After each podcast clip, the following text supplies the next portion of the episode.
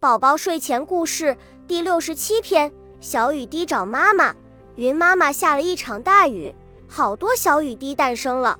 它们出现在河边的树上，在树枝上玩滑滑梯。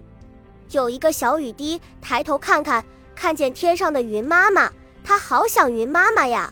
这时，一条小狗从树下路过，它就哧溜滑下去，跳到小狗背上说：“小狗，带我去找妈妈吧。”可是小狗没听见，它晃晃身体，嗖的一下，小雨滴给甩到老远老远，掉在了青蛙背上。青蛙，青蛙，带我去找妈妈吧。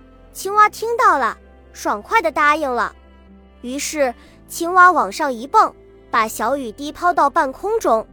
可是小雨滴离妈妈还远着呢，而且它又掉了下来，掉在了小甲虫的背上。小甲虫。小甲虫，带我去找妈妈吧。小甲虫爽快地答应了。它开始往上爬，它爬到花朵尖上，够不到云妈妈；又爬到灯芯草顶上，还是够不到云妈妈。没办法，小雨滴只好请小鸟帮忙。小鸟，小鸟，带我去找妈妈吧。小鸟爽快地答应了。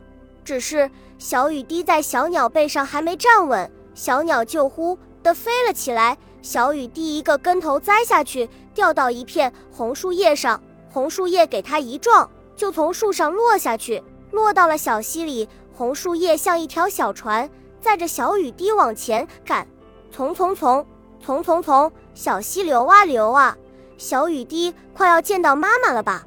不一会儿，小溪把小船送进了小河，哗哗哗，哗哗哗，小河用波浪把小船拖得高高的。小雨滴快要见到妈妈了吧？